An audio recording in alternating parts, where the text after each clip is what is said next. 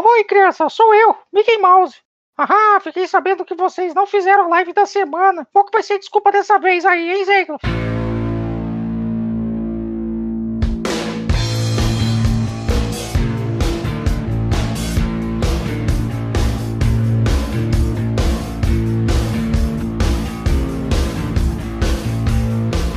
É, estamos de volta mais uma vez, segunda do ano. É, Mickey, algumas coisas aconteceram, tivemos alguns problemas na semana aí. O Noguês mandou uma mensagem para mim falando assim: era hoje, né?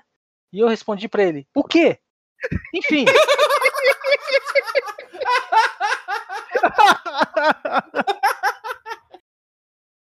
Mas não deu, não rolou a live, mas a gente vai fazer sim, vai voltar. Vou até ver se a gente consegue melhorar esse negócio para que isso não aconteça de novo.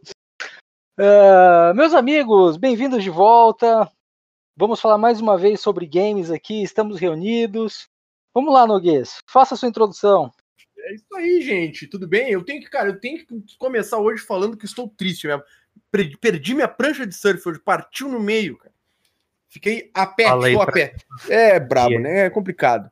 Fui querer sair dos esportes eletrônicos para os esportes. Uh, para os esportes, né? Acabou acontecendo essa, essa infelicidade.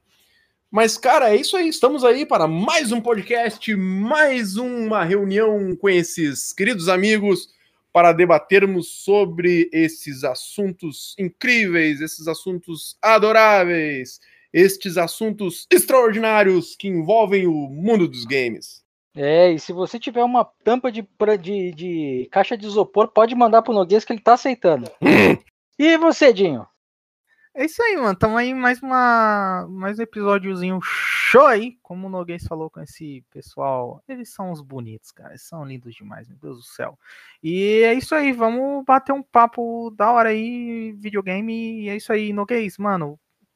Faz uma dieta, cara, para não quebrar essa prancha e tal, mano. Não vai ficar bolado, cara. Vai quebrar todos que você subir, mano. Porque você tá ligado que eu sou, tipo, surfista, né? Surfista? Então... Mas é isso aí, estamos aí para mais uma gravaçãozinha monstra, é isso aí. Jim é o surfista que surfa no Ruffles. Mas. ele, ele, onda! Ele, ele limpa o dedo de gordura nos shorts. Ruffles, paga nós. Por é, favor, Ruffles, eu adoro Ruffles. É, é, é, uma chips. Lembra da gente aí, né? Uma chips. Mas é isso. Pessoal, hoje a gente vai fazer um, um, um podcast diferente, a gente está testando novos formatos agora, mas também a gente tem um assunto que a gente prometeu desde o ano passado que a gente ia falar, é um assunto muito, muito complexo, muito longo, e nós vamos falar por isso durante alguns podcasts, mas hoje nós queríamos fazer só apenas a introdução desse assunto, falar um pouquinho bem superficial, mas nós vamos querer mesmo que vocês participem. Hoje nós vamos falar sobre a chegada dos games no Brasil aquilo que aconteceu lá em meados de 80, 83, 85, bem lá para trás mesmo. Isso é, o linha de história, né? O linha de história. Vamos aprender, gurizada. Vamos aprender. Para hoje que você, você que reclama aí que, o, que a sua TV não funciona em, em 240 Hz e você não tem um 4K para jogar o seu videogame, nós vamos falar de uma época em que 4K era quatro letras enfileiradas. Mas antes de mais nada, era uma risada, né? Era, era, uma, era, o princípio da risada. na internet. era a risada da internet. Mas onde a gente te encontra, Dinho? Pois é, a gente aí, livezinha segunda a sexta, lá no Facebook. É muito facinho de entrar, é só digitar no navegador de todo mundo aí, fb.gg barra canal do Dinho, Dinho com U. E as livezinhas rolam a partir das 20 horas lá, a gente joga umas paradinhas bem legais. É óbvio que a gente tem sempre algo que acontece mais, que no caso é o nosso Fortnitezinho que eu jogo junto com o meu squad. É bem divertido, é bem legal. Não esperem vitórias, porque isso é uma coisa rara de se acontecer e a gente fica muito, muito feliz quando acontece. Mas é bem divertido, é bem engraçado, vale a pena. E é uma opção aí pro final de tarde, né? Comecinho da noite. Comecinho da noite, na verdade, né? No final de tarde.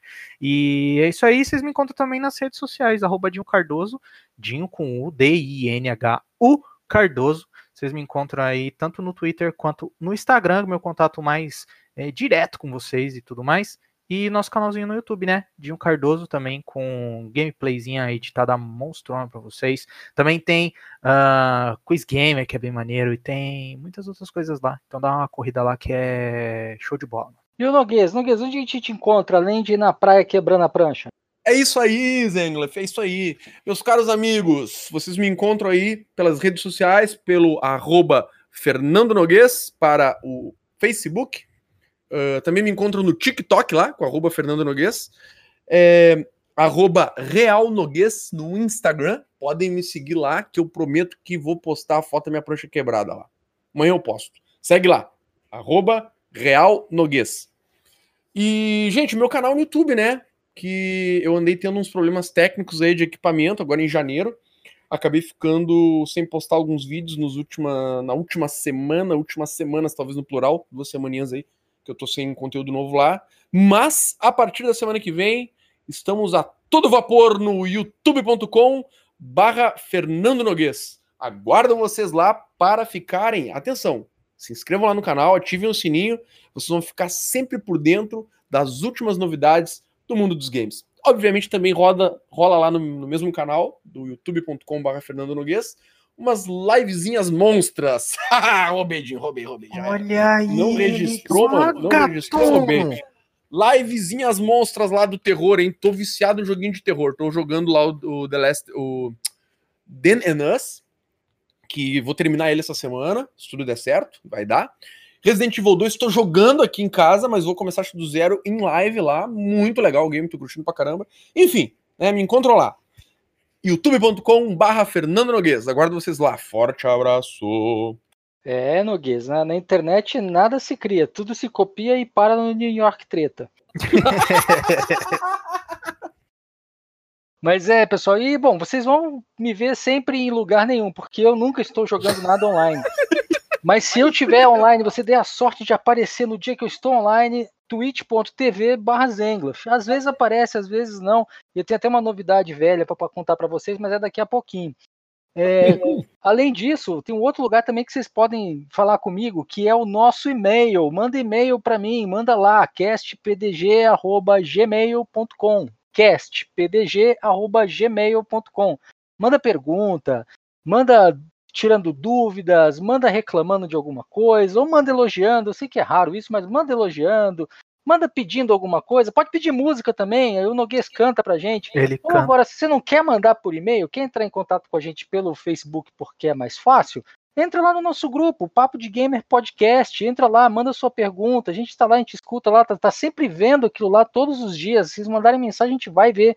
E claro, também pode mandar nudes pro quer dizer, pode mandar mensagens para nós pelo nosso grande WhatsApp. Qual que é o número, Noguês? Sim, sim, o WhatsApp do Papo de Gamer está lá aguardando as suas fotos, as suas imagens, né? Fotos e imagens é uma redundância, mas tudo bem. Aguardando o seu áudio, gente. Mande o seu áudio com, a, com o seu questionamento, com a sua dúvida, com a sua pergunta, com o seu elogio, com a sua reclamação que a gente promete que coloca aqui no podcast o seu áudio de você uh, se manifestando né, no nosso WhatsApp, que é o número 51999968286, o WhatsApp do Papo de Gamer. E como sempre, eu sou o Zenglaf e você acaba de entrar no Papo de Gamer. Chama a vinheta.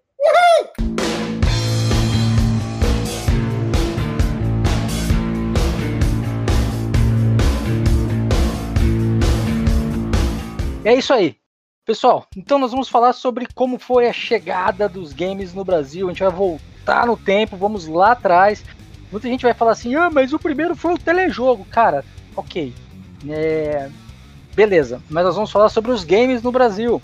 O telejogo foi legal, foi uma ideia bacana, veio lá perto de 77, se eu não me engano, mas o negócio começou a pegar mesmo, foi a partir do momento que a gente começou a piratear Atari aqui, foi uma loucura.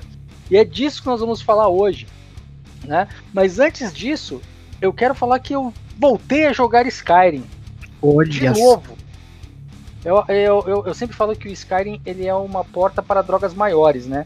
Sempre que eu tô meio empapuçado assim, eu volto, jogo Skyrim, aí ele começa a me dar ideias, aí eu volto para coisas maiores. Ainda estou jogando Final Fantasy XIV, mas também estou jogando bem menos agora, porque já cheguei no nível máximo com tudo, consegui Top Gear de tudo, então agora só entro mesmo ali para conversar com o pessoal e saio.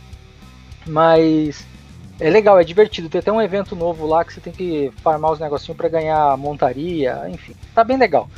Uh, outro jogo que eu tô jogando bastante também, que É, não, não, não, não posso dizer assim que é novo, é novo mas não é. Estou jogando um jogo chamado Titan Quest no Switch. Ele é um jogo no estilo do Diablo, só que com a pegada, com o cenário da Grécia Antiga, Grécia Clássica. É bem gostosinho o jogo, é bem bacaninha. Se você puder jogar, tem para PC também, joga, é uma delícia. E você, Dinho, tá jogando o quê? Pô, cara, o bom e velho Fortnitezinho nas lives, né? A gente vai tentando cada vez melhorar lá, né? Porque a gente é ruim pra fazer o quê, né? E. Mas estamos jogando Fortnitezinho aí, a full. A gente também é, tem os dias específicos, então a gente joga Fortnite segunda, terças e quartas. De quintas e sextas, geralmente, a gente tá fazendo uma campanhazinha, né? para poder mudar um pouco o estilo de jogo e ver umas coisas diferentes aí. E Geraldão da Riviera tá na nossa programação. Então, The Witcher 3, estamos jogando, estamos fazendo o progressinho lá de boa. E não pode faltar meus, meus mobilezinhos, né, mano? Então, voltei aí. Não viciei, não vou falar que viciei, mas voltei aí a, a jogar o, o, o Brown Star, né? É bem legalzinho, o jogo é bem Ufa, maneiro. pensei que era Lineage 2. Não, esse eu até instalei de novo na minha máquina, mas aqui eu não abri ainda, mas quem sabe, né? Mas então, é, não vamos falar de Lineage, senão a minha, meu dedo tá coçando aqui, eu tô sentindo um... Eita caramba. mas estamos, tô, tô dando uma jogadinha no Brown Star também, tá bem divertido, tá bem legal. E o Tap Tap Herozinho, né? Então, tô. Não joguei muito essa semana porque trabalhei que nem um condenado, mas ficamos aí com esses daí. Tem alguns outros na lista aí para eu poder jogar também, mas vou deixar no, no Secret aí depois. Quem sabe na semana que vem eu consigo falar dele aí, mas é isso aí. É isso aí. E você, Noguês, além de jogar a prancha na parede, tá jogando o quê? Cara, tu sabe que eu. Esses últimos dias aí eu andei uh, jogando. Ah, cara, os meus jogos de cabeceira, né? Street Fighter 4 o, tô jogando Resident Evil 2. Uh, joguei, cara, tô viciado no Tekken 7, cara, jogando ali online com a galera. Meu, que jogo que tá legal, cara. Que jogo que tá bom, mano. De jogar online, assim, sabe? Tu vê aquela parada do. Uh, uh, do balanceamento, né, cara? Como o jogo tá balanceado, cara. Como tá. É incrível, cara. Tekken 7 é o melhor fight game, eu acho, dessa geração, na minha opinião tá demais. Tekken 7 tá muito bom, cara. E olha que eu já andei jogando muita coisa. Eu joguei Mortal Kombat, o 11, joguei o Street Fighter 5, ainda jogo Street Fighter 4, né? Uh, então, assim, ó, é realmente, cara, o jogo tá demais. Uh, tô na pendência ainda para jogar Gris, cara. Joguei só um pouquinho, cara. Tá, tô, tô, ah, ah, tô, louco para jogar aquele game, cara. joguei, assim, falta tempo mesmo para dar uma sequência. Tô com ele instaladinho aqui, olhando para ele agora nesse momento e não ainda não joguei ele. Sekiro, Sekiro tá instaladinho aqui, tem que dar um tempo para jogar ele também. Tô esperando meu irmão chegar aqui, cara, vai ficar uma semana comigo de férias para nós jogar Secret of Mana, o remake. Já tá instaladinho aqui aguardando também, porque dá para jogar cooperativo, né? Uh, até nem sei como é que é, depois vão ter que, vocês vão ter que me ensinar como é que joga cooperativo ali, porque o li que dá. Mas eu iniciei o jogo aqui e não achei a forma de colocar para dois jogadores, cara. Aqui. Mas, enfim, depois a gente conversa sobre isso. São esses os games que estão tomando o tempo da minha vida essa semana. Mas eu, vi que o Noguês, eu acho que ele, ele andou apanhando muito no Tekken lá, porque ele mandou, uma mandou um convite para que eu fosse jogar com ele. E sabendo que eu não jogo, ele queria ganhar de mim. é... Isso é tática pra ganhar XP, hein? Eu Pô, acho que cara. sim, hein, cara. Eu acho que ele tava apanhando muito. Você, eu vou mandar aqui para ele ali, que se ele tiver o jogo, eu bato nele, e aí começa a ganhar de novo, ficar animado.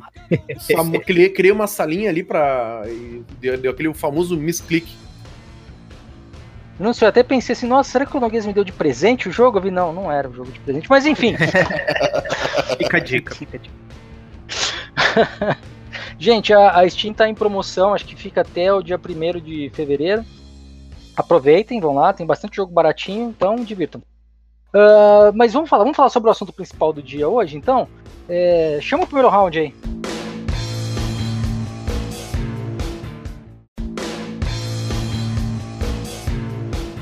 Round 1. É isso aí, então. Que eu falei lá atrás, né?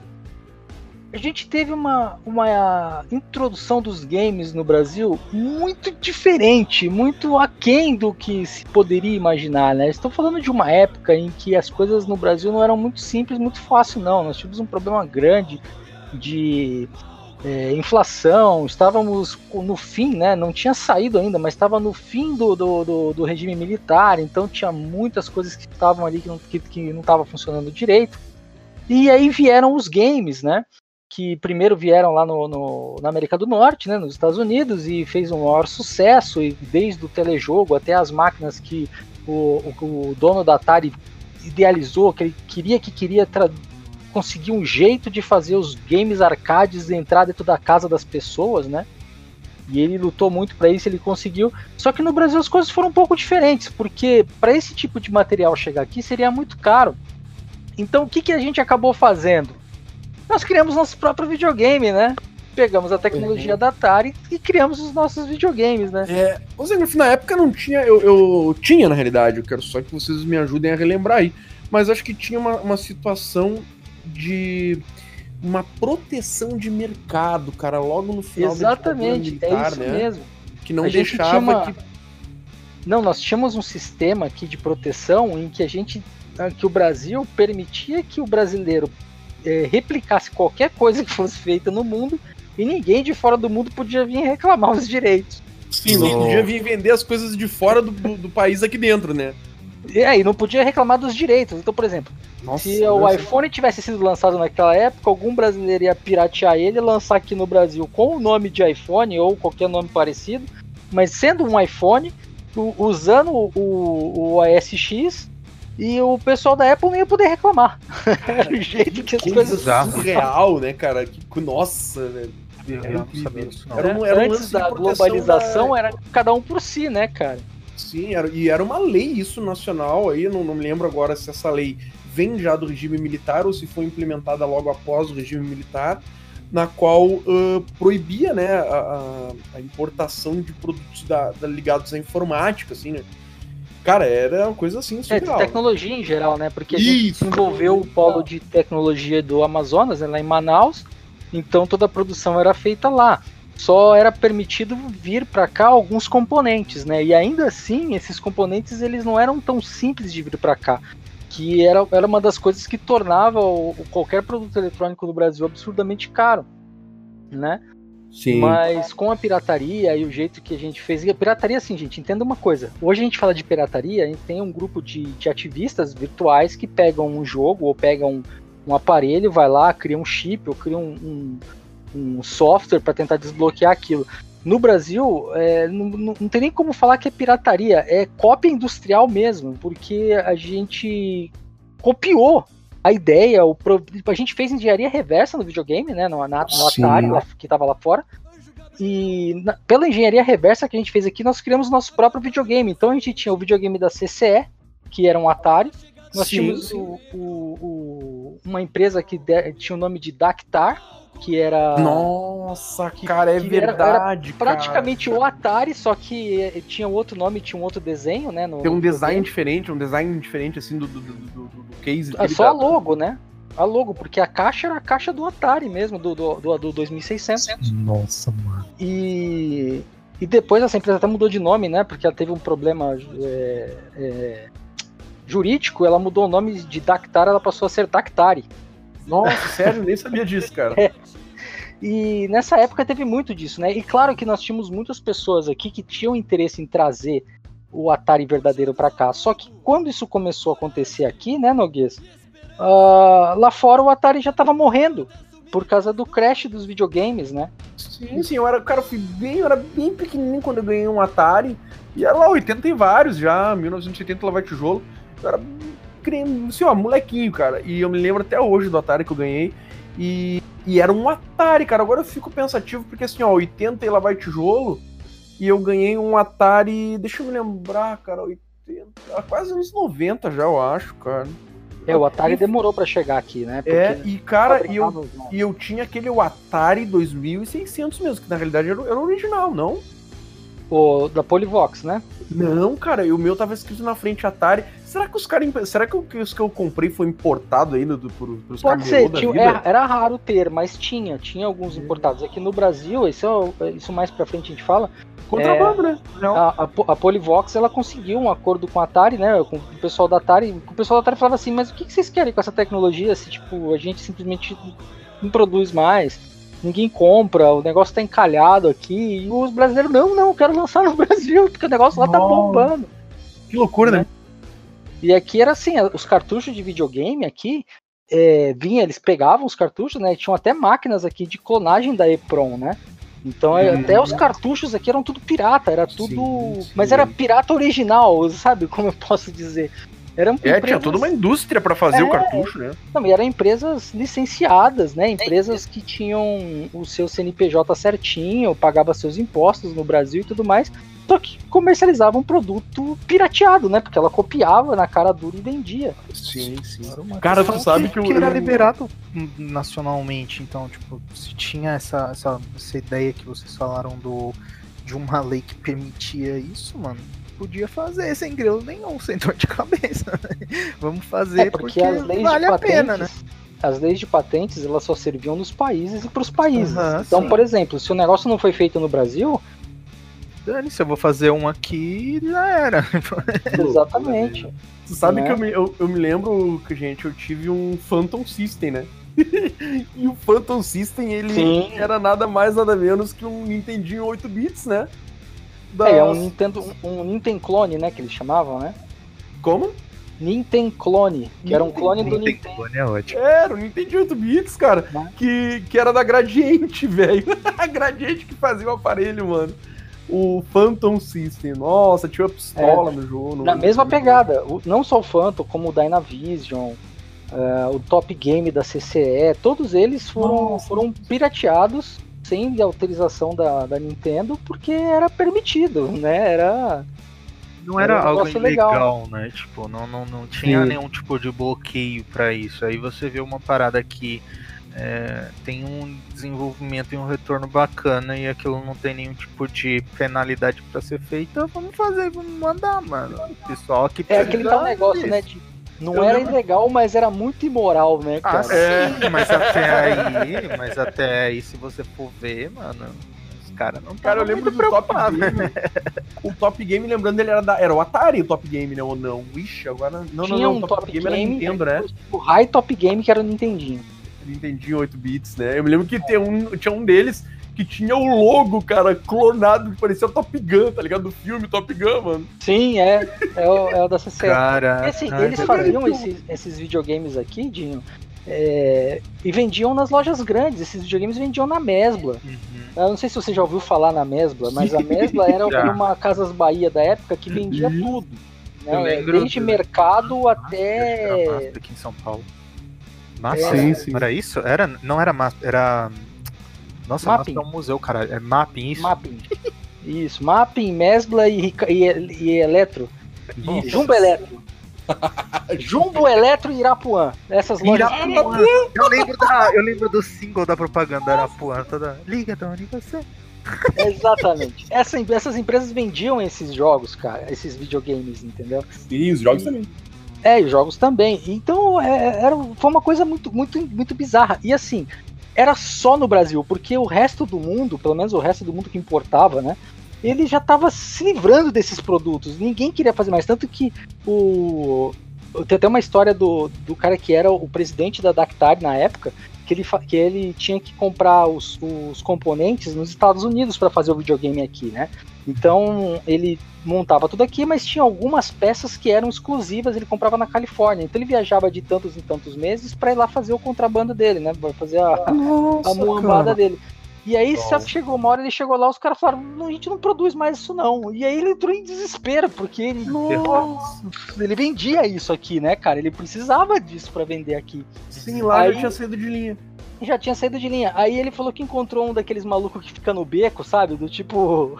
Nossa, todo mundo perigo, odeia todo mundo incrível, todo mundo odeia o Chris, é, o perigo. O perigo, né? Encontrou o perigo, aí o perigo virou pra ele, né? E falou assim: Você quer o componente tal, não sei o que lá, não sei o que? Ele falou assim: É. trago de Taiwan pra você. Taiwan? Não, não, não sei o que, vai vir de péssima qualidade. Você tá louco, mano? É de lá que a gente traz a parada pra cá, mano. Só faz o ah! que a gente vai buscar, não sei o quê. É aí ele falou que foi. Monstrão. Aí ele falou que foi até Taiwan, chegou lá, olhou e falou assim: Nossa, realmente, menos da metade do preço e não sei o que. Ele, tipo, trouxe a parada pra cá e lucrou ainda mais, porque ele não abaixou o preço do videogame, né, cara? Nossa, velho que bizarro, eu não sabia dessa história, que louco, mano. É, não, tem muitas histórias, cara. Tem o. Uma pessoa que eu até gostaria de que, tentar entrar em contato, se você que tá ouvindo a gente conhece, ele fala, pede para entrar em contato com a gente, que é o Stefano Arnold, que ele é, ele é o, hoje em dia ele é o presidente do conselho da, da Tectoy, mas ele foi, ele era diretor da parte comercial da Sharp, na, nessa hum. época. E a Sharp queria que queria trazer um videogame para cá também nessa época, né? E, pô, seria bacana se, a gente conseguisse falar com ele para ele poder né, passar essa né, experiência sim, gente, né? Não só, pelo, não só por isso, porque depois a Tectoy toda na mão dele, enfim, né? Toda uma, uma história bacana. Isso aí que a gente vai contar depois.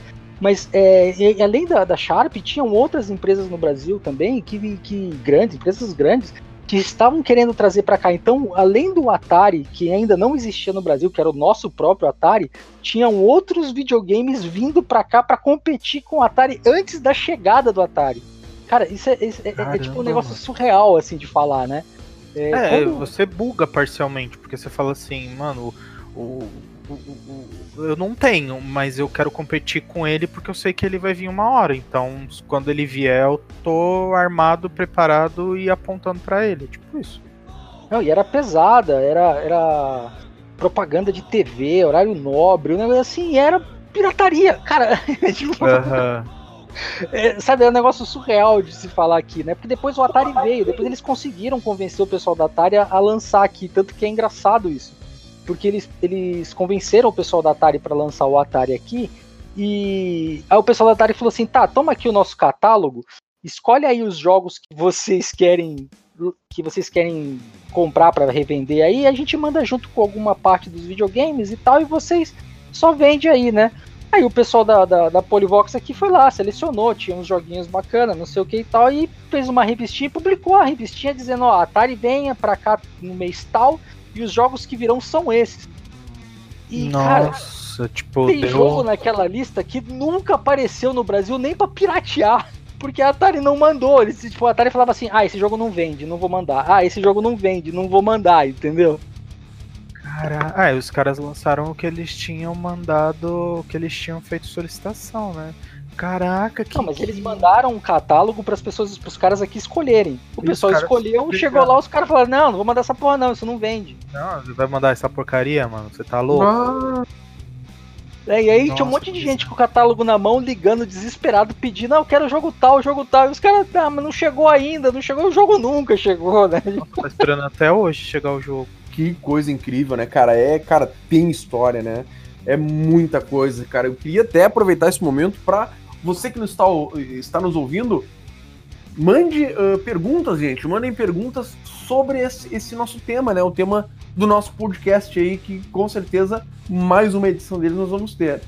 Uh, nos questionando sobre qualquer dúvida que você tenha sobre a chegada dos games no Brasil e de todo o seu desenvolvimento, né? A sua trajetória até os dias de hoje. Mande lá, mande a pergunta pro WhatsApp do Papo de Gamer é o 5199968286. Também pode entrar lá no nosso grupo, uh, perdão, lá no, ah, não, nosso grupo sim, né? Nosso grupo lá do Facebook, é. que é o Papo de Gamer Podcast. E também pode enviar um e-mail para nós com a questão, se você também quiser enviar um e-mail com as questões, pode ser lá pro castpdg@gmail.com. É interessante a gente fazer essa pergunta para vocês porque assim, esse assunto, ele é muito complexo, ele é muito longo, tem muita, muita curiosidade. E se eu, se eu, só falar das coisas que eu lembro, das coisas que eu tenho anotado, ainda assim vai ficar aberto. Então é legal vocês fazerem perguntas mesmo, para direcionar a gente, pra gente falar sobre o assunto específico e aí não, não, não, não entrar em né? méritos que não, não, não faria sentido. Mas tem muita coisa, tem. tem, tem é, é, é, é um assunto muito, muito completo, cara. É, é, uma, é uma história nossa, é uma história nacional, uma história nacional que é muito engraçada e ao mesmo tempo muito rica, né? E daí, depois, claro, vão vir os outros videogames, mas até então, é, é, é assim, é, é como se você tivesse pensado assim, cara, nós pegamos um aparelho que ninguém queria e virou febre nacional, todo mundo tinha que ter um, um, videogame em casa, né? Todo mundo tinha que ter um Atari em casa. E a gente ficava pedindo pro mercado cada vez mais jogos e o mercado já não estava mais suprindo porque o mercado não fabricava mais, né? Sim. É... por uma questão de, de, de tempo, por conta do, do, do, do tempo que isso demorou para chegar aqui, ou você acha que por uma questão de subestimar, ter, ter não é subestimar, é o contrário de subestimar, né? Você é, inferiorizar isso, falar, ah, isso daí talvez não dê muito certo, então a gente não vai fazer tanto quanto é, se desse certo, sabe? Tipo, é, então, é que funciona assim. Não, nós estamos falando dos anos 70, tá? Sim. Até 83, mais ou menos, ainda, ainda é o fim dos anos 70. Então a gente está falando de uma época em que, assim, você só ia ouvir as músicas de artistas que fizessem absurdo sucesso. Sim. Porque seria isso que as rádios traria para cá. Seria isso que as casas noturnas tocariam para você ouvir. Sim, elas não tá perderiam dinheiro época... em algo que era duvidoso de sucesso. Exatamente. Eles, eh, você só ia assistir filme no cinema se o filme fosse de um ator muito conhecido. Nossa, cara, isso é muito bizarro para passar na minha né? cabeça, sabe? Tipo, é, é, é, é, é então. real quando é, é, eu tenho, eu sempre falo isso, eu tenho um paralelo que é acontece o seguinte: eu tenho a, a vivência é, antes da, da internet, que foi até os meus 12, 13 anos, e eu tenho uma vivência depois da internet. E hoje, a gente. O pessoal mais novo que ouve isso. Cara, é absurdo você ouvir uma coisa tipo, mano, vamos fazer o seguinte, a gente tem 10 artistas. Desses 10 artistas, tem um que toca toda hora no rádio. Só que, tipo, aqui pra gente ele é conhecido pra. Todos os 10 são muito conhecidos. Mas não fazem tão, tanto sucesso quanto o número 1. E aí o número 1 ele explode no mundo inteiro e, tipo, os outros ficam lá chupando o dedo, tá ligado? Tipo, não. Cara, é bizarro. Tipo, eu precisava é. manifestar isso, é bizarro.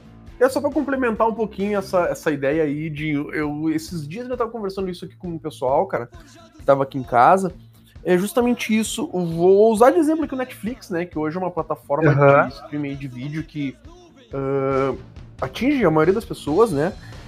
E o quão o leque grandioso, cara, que abriu para essas produções internacionais, né? Aí eu comentei, cara, quando eu era criança, era exatamente o que o Zengler falou. A gente ia assistir o quê? Os empacotados de Hollywood, né? Os que vinham prontinho lá, era aquilo aí que tu assistia no cinema e ponto final. Cara, eu já assisti no Netflix seriado alemão, Dark, excelente Sim. seriado, seriado. Assisti seriado uh, indiano. Tem uns já suecos assisti... também que são muito bons. Qual? Sueco, tem um sueco que eu não vou lembrar o nome agora. Então, tem. Cara, é uma possibilidade tão grande que a gente tem hoje A diversidade dia, né, que você tem de material, né? E de, de, Nossa, de, de, várias, várias, é, várias vertentes diferentes, visões diferentes, jeitos de fazer diferente. E às vezes você até para e pega. A gente até tá fugindo um pouco, mas é só pra dar um, uma fechada no parênteses. Não, mas, mas é gente... totalmente paralelo com os games, Sim. que é justamente o que acontece com os games hoje, né? É, a gente também... pega, por exemplo, uma coisa, eu já, por exemplo, peguei uma produção, eu lembro que eu peguei uma produção de um. De um acho que era uma série que eu fui assistir, e aí é, é tão automático pra gente, né? Eu vou lá e eu coloco assim, por exemplo, eu, era, era o dia que eu queria assistir a série no áudio em inglês e a minha legenda lá para mim fazer meu treinamento diário, né? Tipo, então eu fui lá, coloquei e tal, e aí eu falei assim, mano, isso não é inglês. E os caras estavam falando uma palavra. E eu falei assim, mas puta, parece muito inglês, sabe? O, o, o parece muito um seriado americano, com a estrutura e tudo mais. E não usando o americano como parâmetro, mas e sim como uma normalidade pra gente. Então, é, é, a gente tem essa, esse, esse ponto que você tá falando de diversidade, de, de várias propostas, de várias visões e com muita qualidade, tanto quanto é, os grandes e populares sucessos por aí, sabe? Sim, com certeza. E os games passaram por isso, né, cara? Se a gente pega lá desde o início, no, no momento em que a gente tinha lá, né, nos anos 80, um, um, um catálogo né, de games bem uh, focado ali pro Atari, tu não ia para muito mais outros lados a não ser jogar o Atari. Tinha pouquíssimas opções, né, cara? Hoje tem galera produzindo jogo no, na sala de casa, cheio de jogo independente aí, entendeu? Umas coisas várias e várias plataformas. Tem umas coisas que são, tipo, você olha assim, são umas obras-primas tão delicadas e tão. Nossa, cara. Cara, é, é fantástico. Eu vou dar um exemplo bem mais perto da gente aqui, tá? Sabe esse podcast que você está ouvindo aqui agora? Então, naquela época, eu era bem pequeno, eu, eu gravava fita cassete, contando piada, fazendo brincadeira, aí colocava uma música ou outra no intervalo, mas a música tocava num radinho separado. Pra você ter uma ideia, o meu microfone era o meu fone de ouvido que eu usava como microfone. E eu fazia, gravava, gravava conversando, brincando, contando piada. Aquela fita eu entregava na mão de algum coleguinha na escola, e esse coleguinha ouvia e passava para os outros coleguinhas. Depois que a fita passava por umas 30 pessoas, a fita voltava para mim para eu gravar o episódio seguinte. Ah, olha isso. Olha, olha, o presságio, olha o presságio desse Nossa, menino. Nossa, mano, nunca olha, tive essa ideia. Eu tinha o gravador tocar fita. Não, era tudo coisa improvisada. Então, assim, para que você, para que as coisas chegarem até você, tinha um trabalho muito grande para que aquilo acontecesse e alguém tinha que tomar a rédea, tem que tomar a iniciativa. Então não, funcionava tudo. Sem, sem querer te cortar, mano, desculpa te cortar, mas é, é, que me veio uma coisa na cabeça agora. Se a gente for levar em uma consideração é, essa situação que você falou de que, é, vamos supor assim, você passaria essa fita pro Noguês, pro Noguês escutar, o Noguês ele passaria essa fita pro Dinho escutar, e aí depois o Dinho passaria para uma outra pessoa escutar. É, acho que é bem como funcionava o sistema da gente receber as coisas, né? Porque Sim, você é só recebia mesmo. depois que a pessoa já tinha terminado aquilo de alguma forma. Então, não, mas não só isso, alguém tinha que tomar a rédea daquilo e tomar da mão do produtor e distribuir. Por uhum. exemplo, eu fazia o, o áudio né, na fita e dava na mão de uma pessoa. Então uhum. essa pessoa ela, ela, ela, detinha o poder de espalhar ou engavetar. Ela, ela, então, se aquela pessoa não tivesse de mandar. É, então, se ela não tivesse gostado do conteúdo, ela não passaria. Uhum. Entendeu? Então assim, a gente ficava preso a, aos jogos que faziam sucesso para algumas pessoas específicas. Então uhum. não era uhum. que nem hoje que o pessoal vai lá e solta cinco jogos diferentes e aí descobre que tem público para os cinco. Não, era assim, o cara só gostava de jogo de terror, então ele só ia aprovar e mandar vir jogos de terror. Entendeu? Então Sim. era um negócio bem mais assim individual e ao mesmo tempo ditatorial. Então você tinha muito jogo que você não ia conhecer justamente por causa disso. Claro que lá fora teve problema com a pirataria, porque a pirataria que aconteceu no Brasil, lá fora aconteceu também. Porque a Atari, ela nunca teve um sistema de controle sobre os jogos. A Atari, ela queria fazer os jogos da própria plataforma. Então ela nunca se preocupou em como seriam os jogos que não fossem da Atari. Uhum. E quando os caras fizeram engenharia reversa e aprenderam a fazer os jogos por conta própria, pequenas empresas começaram. Inclusive a Electronic Arts, a, a Activision, eles começaram assim, né, fazendo é, pirateando o jogo pro Atari. Uhum. E eles, quando, quando eles faziam isso, tinham outras empresas, claro, que o cara só estava preocupado em ganhar dinheiro, que o cara fez aquele famigerado jogo do cara que corria atrás das mulheres lá e você tinha que cortar o, o pilau dele pra ele não chegar nas mulheres. Nossa, aquela tesourinha, né? Nossa. É, então. Você é, tá é, zoando que tinha um, esse, um, esse um jogo, videogame assim, mano. Esse jogo, a Atari, esse jogo foi um, é, esse jogo foi um dos jogos que a Atari falava assim, meu Deus, esse, olha só o tipo de jogo que tá rodando no meu videogame, que era para ser familiar. Pra... E eles não tinham controle sobre isso, né? Então, tipo, é mais ou menos assim, o que chegava pra gente, inclusive até esse próprio jogo, foi porque alguém achou engraçado e mandou, vem, vem essa merda, vem. Entendeu? Mas num, numa situação normal, numa situação de importação, por exemplo, no caso de um representante da Sony no Brasil, um jogo desse não seria nem impresso. Nossa, Sim. mano, eu tô, eu tô vendo ele, eu dei uma pesquisada aqui. Mano, é bizarro isso, cara. Bizarro, no Atari, velho, do Atari X-Men. X-Men. Se tiver menos de 18, não procure. que bizarro, cara. Eu nunca imaginei que existiria um. um ainda mais, tipo, a gente falando daquela época, existia um jogo desse jeito bizarro. E, Tô isso, em choque, na moral. Isso, é, isso é, é, é, a visão do negócio. E, quando, e no Brasil, quando você perguntou, tudo, todo esse rolo todo foi para explicar uma coisa. é, cara, no, no, Brasil as coisas chegaram tarde, não porque o Brasil é atrasado, é porque demorou para alguém falar, ô, oh, isso aí vai dar dinheiro.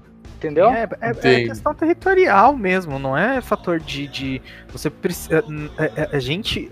Eu repito de novo, a gente hoje tem uma visão que ela é muito diferenciada porque tudo é instantâneo pra gente.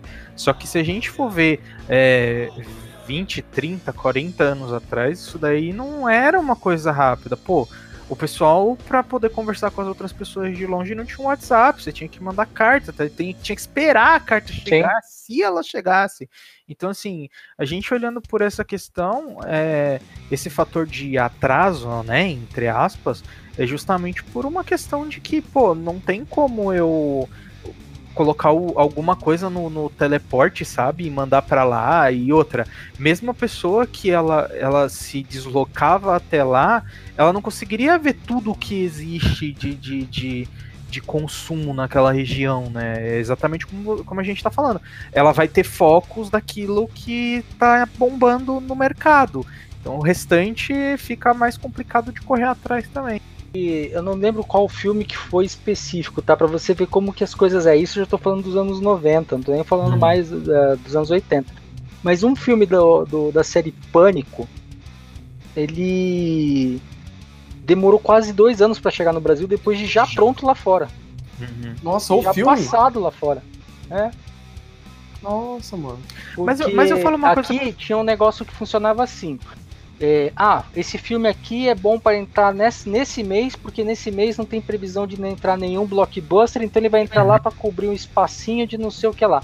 Então, tipo, uhum. tinha toda uma, estru uma estrutura de como chegariam os filmes no Brasil uhum. que fazia isso, não deixava o filme ser lançado aqui na época que ele foi lançado, para deixar ele, ele, ele engavetado até uma época que você assim, ah, não, beleza, agora já dá para para você publicar esse filme. E tinha alguns filmes que perdiam tanto o, o timing disso que demorava três anos ele já ia direto pra locadora. Aí eu assim, nossa, esse ator aqui é famoso, ele fez esse filme? Fez. Ah, nunca tinha. Não, não passou no cinema? Não, não passou.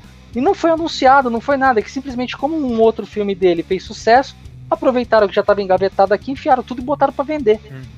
Entendeu? Mas, mas eu até falo, eu, eu, eu tenho em mente que não faz tanto tempo que existe, não existia essas, essas estreias mundiais, mesmo no cinema, ou se a gente for ver em questão de é, seriados ou algo desse gênero.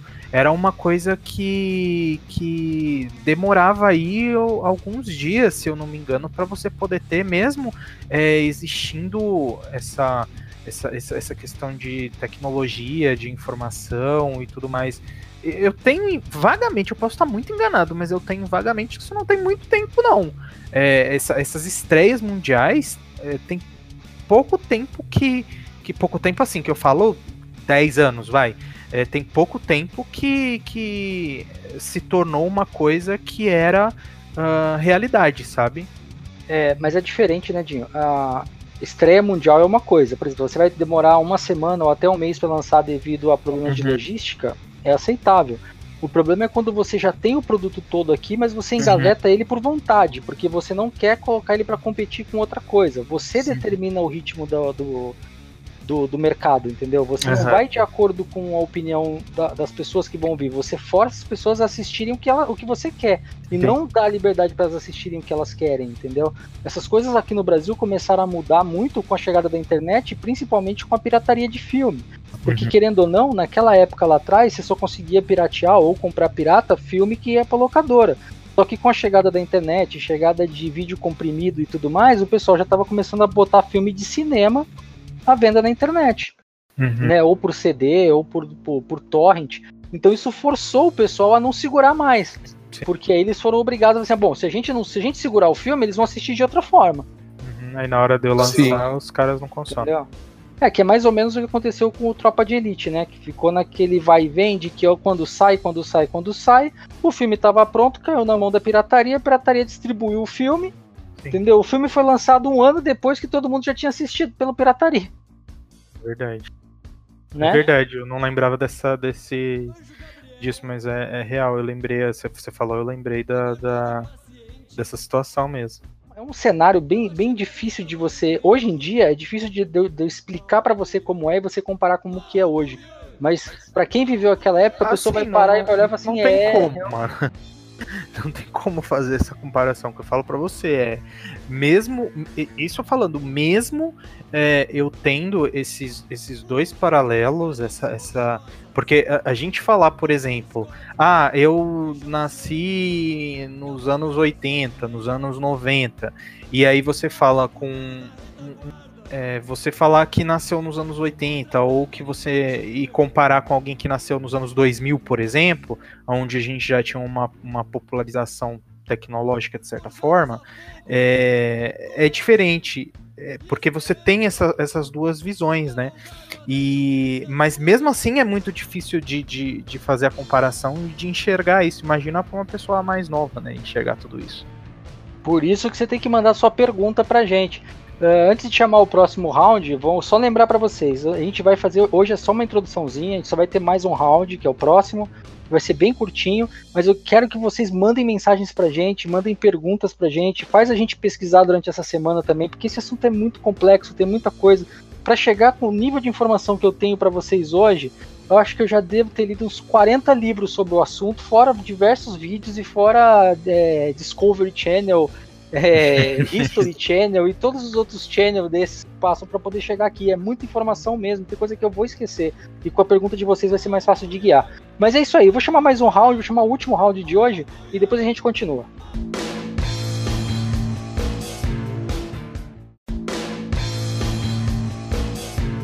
Round 2 é, e voltamos, que nesse intervalo a gente tava, tava mostrando pro Noguês um jogo super divertido do Atari lá, que é bem pornô, mas enfim, é, cara, a gente voltou falando de Atari, vamos lembrar das bizarrices que tinha no Atari, né? Ô, ô Noguês, eu, eu, lembro que aqui a gente tinha um problema com os videogames porque a, qualidade deles era ruins. Então, além da gente ter o videogame pirata, eles queimavam com muita facilidade. Eles queimavam antes do controle quebrar. Nossa, um negócio bem bizarro, não sei se você lembra disso também. Cara, tu sabe que eu tive sorte com meus videogames, assim, cara. Eles não chegaram a estragar, assim, meus controles sim, né? Os controles do Atari, até que eu mesmo, desde moleque, já aprendi a desmontar ele. E eu me lembrava que tinha umas chapinhas, umas latinhas lá dentro que davam contato. E eu achei no centro de Porto Alegre que um local que vendia reparo para para controle de Atari, cara. Olha que loucura. Aí eu ia ali comprava as peças. Olha só, comprava as peças internas do controle para poder reparar o meu próprio controle. Eu lembro que ele tinha uma torre Uh, era uma torre plástica que ficava dentro de uma net, assim, onde tu pegava para direcionar, né?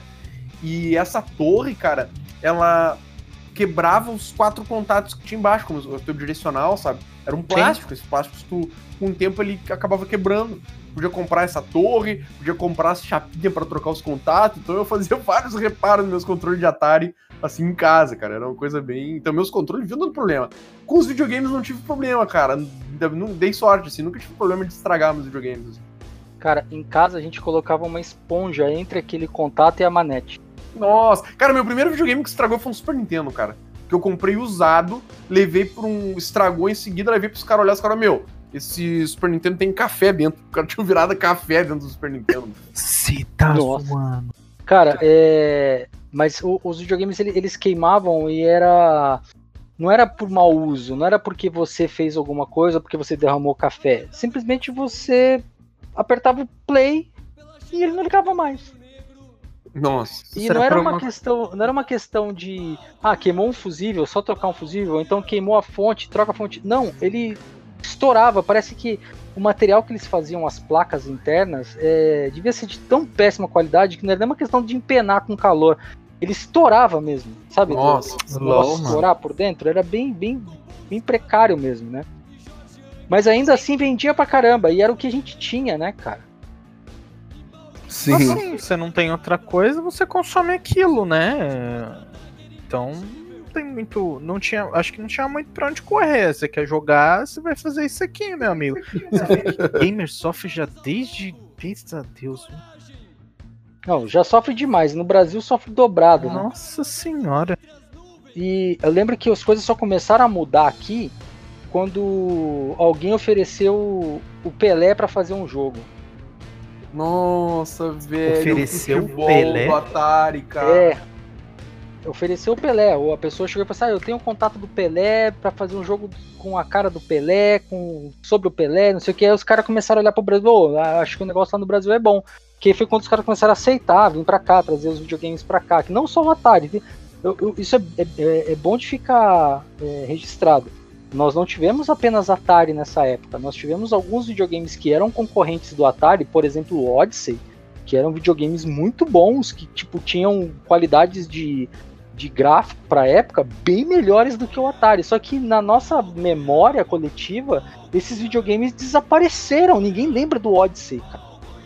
É muito engraçado Sim. isso. É, eu me lembro que eu era molequinho, jogava o Atari, os caras falaram, não, sabia que existe outro videogame. Eu, o quê? Existe outro? What the fuck? Como assim? Sim, é muito mais streaming. É um tal de Odyssey. Eu, caramba, mano. Parece um computador. pode botar fita. Olha, os caras falavam que podia botar fita no, no Odyssey. Era óbvio, isso eu nem conhecia o Odyssey, acho que obviamente não podia, né? Colocar fita de fita cassete, sabe? Fita cassete da época. Não, no Odyssey você podia fazer o nível da sua fase. Tipo, você tava jogando um joguinho, aí você queria. Por exemplo, você jogou todas as fases que o joguinho tinha. Aí você podia começar a programar as fases para ou você ou outra pessoa jogar. Hum. Nossa, mas parecia um computador, né? É um, Sim, ele tinha uma calculadora teclado, gigante. E o Odyssey também veio oficialmente pro Brasil, né? Junto com aquela pegada dos caras, não, vamos trazer então oficial pra cá. Ele veio pra cá. Agora eu só não lembro quem foi que trouxe o Odyssey pra cá. Que inclusive era o Odyssey 2 que veio pra cá. Só que como nunca teve o Odyssey 1 no Brasil, ele já veio com o nome só de Odyssey. Não. É, cara, é, foi a Philips que trouxe. A Magnavox, né? Magnavox que, Magnavox, que fez. Isso. E aí a Philips vendeu no Brasil. LOL. E, não, isso assim, isso aqui é um, tá? Tem outros videogames que vieram pra cá naquela época. Gente, esse jogo de futebol do, do Atari é sensacional, hein? Pelé Soccer, que era o. Pelé Soccer. O jogo do Pelé. Deixa eu ver aqui, Pelé Soccer. É, o Dinho tá no meio da gravação querendo ver não, mano, eu, eu tô, tô vendo tudo que vocês estão falando, porque eu não vi isso, eu não, nunca. Eu nunca nem imaginei que existia um jogo especificamente do Pelé, mano. Já ficou impressionado com o jogo pornô, agora quer ver o jogo do Pelé, não, não mano, sei, pornô Eu já anotei, cara, eu já anotei o um nome, vou baixar o emulador, tô brincando. Vai atrás do emulador. ai, ai. Mas é, cara, o, o emuladores que também iremos falar nos próximos podcasts, né? Sim, temos aqui, tá no nosso pipe. Vocês têm que ficar ligado aí. Tá no nosso pipe falar do. Isso, vou ficar ligado, nós vamos dissecar o assunto emuladores, quando surgiram lá os primeiros emuladores, o Stella, Stella do Atari, surgiram Cara, então, pra, né? pra você ah, ver. Não, para você ver como as coisas eram bizarras aqui no Brasil, a, a Dynavision, né? A Dynavision lançou o, o Atari dela, né? Só que no Brasil, eu não sei se vocês têm, sabem disso, mas toda vez que você vai fazer um produto, que esse produto precisa ser embalado de alguma forma, tem que ter uma casa, uma caixa, alguma coisa para você fazer, como um, um toca-fitas, etc. Uhum. Tal, esse molde para fazer essa peça é extremamente caro é, é, é coisa de, de, de, milhões, assim, para você fazer. Você vai investir só com molde para poder, pra poder fazer o material, né? E a Dynavision, ela queria lançar o Atari dela, mas ela não queria lançar no molde do Atari conhecido, que ela podia comprar, que nem o pessoal da Atari fez. Ela simplesmente pegou o molde de uma vitrola velha. Oh. Essas vitrolinhas antigas que tocavam os uhum. LPs, né? E adaptou o molde, meteu um buraco pra botar a fita e foi. Nossa. Bem, bem assim, cara, para economizar mesmo, porque os caras só queriam saber de botar o negócio para vender logo, né? Nossa, velho. Nenhum, nenhum cuidado, tipo, dane-se. Né? Isso aí. Pronto. Não, não é, nem, não é nenhuma questão de cuidado, né, cara? É mais assim. Vocês tipo, que lutem. É. Não, vou ficar pensando nessa merda, não. Bota qualquer coisa aí, só faz um buraco para caber o cartucho e vamos ganhar dinheiro. LOL. Tá vendo Sim. você aí que tá reclamando do seu PlayStation 4? Que ele tá com um gráfico ruim, que você não tá gostando dele, que você quer um layout novo no PlayStation 5? Fica a dica. O que, que você acha que seu PlayStation vai custar 8 mil quando chegar aqui? Por quê? Porque os caras tiveram que fazer o um molde novo. Pegaram uma torradeira e fizeram um buraco. Isso me lembra. isso me lembra um vídeo que eu vi do Noguês, da época que ele fazia o Start Game ainda. Que Isso, aí foi, um, foi um programa que ele falou assim: ah, chegou o PlayStation 3 no Brasil, aí tava lá o preço na Americanas, assim, tipo, 8 pau e 900. Nossa, mano. Caramba, mano. Cara, eu me lembro dessa reportagem, velho, que eu fiz. Poxa vida.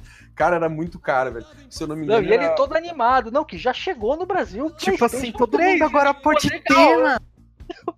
Eu tô falando de uma parada, velho, de 15 anos atrás, vai. É, cara. Nossa. 8 mil reais. Que era muita grana o Play quando é. apareceu o Play 3, né, cara? Credo, mano. Assim, óbvio, os primeiros dias ali, né? Depois É, foi bem quando, quando, lançou, né? É. Sim, sim. Cara, voltando a falar sobre os videogames do Brasil, a gente tá meio que perdido ainda aqui, pra... Tá porque é muita informação.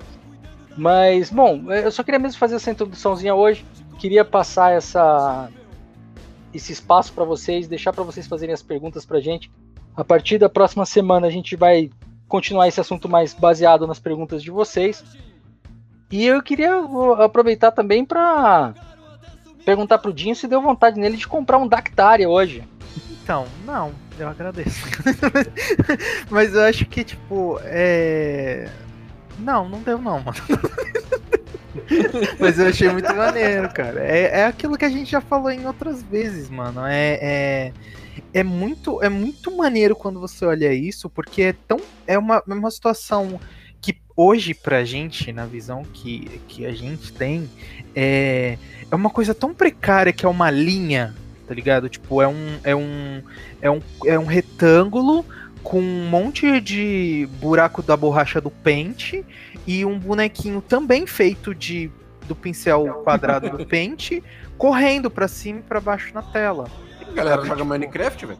E você então, reclamando do Tibia, né? Exato. Então, assim, é, é, só que ao mesmo tempo, quando você coloca isso em uma, em uma novidade, né? Em algo que você não tem isso, mano, dá para passar 50 milhões de horas naquilo ali, entendeu? Então é, é, é surreal, cara. Você, você, eu falando por mim, eu absorver é, sempre isso. É como eu disse também outras vezes aqui no podcast. É, e tem muita coisa que eu vou aprendendo conforme a gente vai falando dos podcasts, a gente vai discutindo, a gente vai é, é, é, é, debatendo essas situações. Então, são, são essas visões que a gente vai de fato vendo que é, essa briga de você ter uma coisa boa ou de você não ter tanta é, disseminação, seja de, de, de informação, ou seja, de popularização, etc., é muito mais antiga do que o que a gente tem hoje. Então, é, que nem eu brinquei, é uma realidade. Gamer sofre já desde que começou a ideia de ter um videogame, entendeu? Então é. Mas mesmo assim a gente se diverte muito e acho que é muito maneiro. Mas, mano, não senti vontade de comprar, não. Vou te falar que eu não tô tendo dinheiro pra comprar ele, não. Eu acho que eu não vou comprar, não, cara. Mas mas é maneiro, mano. É, é, historicamente falando, é, é fantástico isso. E é bizarro ao mesmo tempo a gente ver algumas coisas do, do submundo do passado aí. Tô chocado ainda. É, cara, e essa história toda, ela. Todo, tudo isso que a gente falou, dos clones e como as coisas vendiam, a, a má qualidade do produto, isso teve uma reviravolta que já nos Estados Unidos já é um negócio que já não vendia mais, nem se fabricava mais. A Atari já estava até para ser vendida, né, pela, pela, pela Warner, né, e aí ela seria, depois disso ela nunca mais seria a mesma, que foi quando aqui no Brasil a Polivox fez aquela parceria e, e, e começou a, a produção para distribuição do Atari, que se eu não me engano foi no fim do ano, foi coisa para presente de Natal. Uhum. E quem fez a campanha de marketing pro, pro Atari, né, foi o Washington Oliveto da, da época da W Brasil. Não sei se ele estava na W Brasil na época, foi muito tempo, mas eu gosto ele da W Brasil. E ele, cara, e ele bolou uma ideia que foi sensacional, que ele falou assim: "Vamos falar que o videogame ele é o seu inimigo que tem que ficar perto de você. Todo mundo precisa de um inimigo desse em casa. Por que, que ele era o inimigo? Porque se você tivesse com ele, você não ia fazer mais nada da sua vida a não ser jogar videogame. Você não ia mais assistir Sim. novela, você não ia fazer nada. Você só ia ficar porque ele era o seu melhor inimigo, entendeu? Exato. Tem, tem ainda na internet, no, no YouTube, procurem lá, tem várias propagandas do Atari, o pessoal parado assim, é, chamando polícia porque tá tendo barulho de tiro na casa e não sei o que, e chega lá tem uma galera jogando, uma família jogando lá, e, cara, é muito legal. É, Nossa, que da hora, mano, que da hora. E aí quando chegou o Atari, né, que o pessoal, não, vamos trazer o Atari, porque o Atari não foi 100% feito no Brasil, né, veio muita coisa montada já, eles só embalaram, colocaram as caixinhas daqui e tocou o pé. Não é que o negócio vendeu e tinha fila de espera para quatro meses. Nossa, mano. O pessoal queria comprar pro Natal, mas não tinha mais Atari. Então o pessoal tava preenchendo ficha para esperar a remessa de março. Caraca, fila de espera aí os antecipados monstro. Isso para um videogame que já tinha sido lançado há dois anos antes, que eram os, os Atari Clone, né? Que eram os Dactari, os Dynavision. Uhum. Isso foi o Atari original porque tipo, a, a, campanha que foi feita na TV por causa desse jogo foi tão grande que o negócio, tipo, superou. As pessoas, mesmo que tinha já o Dactari funcionando, tinha que comprar o Atari. Não sei se vocês lembram, acho que o Noguês talvez lembre, as fitas do, da Polivox, as fitas originais, né, do Atari, elas eram bonitinhas, redondinhas, com, com o desenho bem coladinho né? e tal. Ela tinha um acabamento muito, muito melhor, né? O negócio, tipo, meio que o pessoal queria trocar tudo por aquilo, né? Porque o que a gente tinha aqui era um negócio uma fita preta com uma etiquetinha escrito nome em cima, uma etiquetinha amarela do lado se tipo o jogo fosse mais de um dentro do mesmo cartucho e pronto, não tinha nenhuma uma arte, não tinha nada. E, e, os, e os cartuchos da Polyvox, todos eles tinham arte, né? Então as pessoas pegavam aquelas fitas e ficavam olhando, né? Cara, era, é, é, era, muito melhor, era muito mais bonitinho, muito mais bem trabalhado e fez o pessoal gastar dinheiro pra caramba também, tinha muita fila, foi bem bacana. Mas a gente só vai continuar isso no próximo podcast. Vamos aproveitar aqui, Noguês. Quer passar alguma informação? Quer fazer um fechamento? Cara, meus amigos, então, cara, que maravilhoso, é muito nostálgico, né, cara? A gente ficar relembrando esse essa nossa caminhada no mundo dos games, assim, é demais, cara. Uh, eu era. A gente tratou hoje da minha infância, né? Minha primeira infância lá, bem na coisa bem. Quando eu era bem criança mesmo, quando eu tive meu primeiro videogame, que foi o Atari. E bem ali nesse momento que os games estavam chegando aqui no Brasil, né? E, cara, é, é, essa questão do cartucho, né? Eu lembro agora o Polivox, como era bonito, eu achava bonito aquele cartucho da Polivox, cara. Bem acabado, né? Era, era lindão o cartucho. É isso aí. Uh, quero convidar todos aí a mandar seus, suas perguntas, mandem suas perguntas para os nossos contatos, que nós já deixamos aqui várias vezes, né? Deixamos nossos contatos aqui durante o podcast, durante, durante todo o podcast, a gente relembrou aqui os nossos contatos. Mandem suas perguntas sobre a história dos games e não precisa ser lá aquele lance tão. Uh, uh, tão. tão. Uh, como posso dizer? De tanto tempo atrás, do tempo que você nem era nascido, né? Se você perguntem também coisas mais contemporâneas, né? Dúvidas lá sobre da época do PlayStation 2, do Dreamcast, Sega Saturn, até do PlayStation 3, lá o surgimento do Xbox, sei lá, façam suas perguntas. Estamos aqui afiados para responder, para responder as mesmas. É, deixo meu abraço aqui e aguardo vocês com seus questionamentos para o próximo podcast da semana que vem. Forte abraço!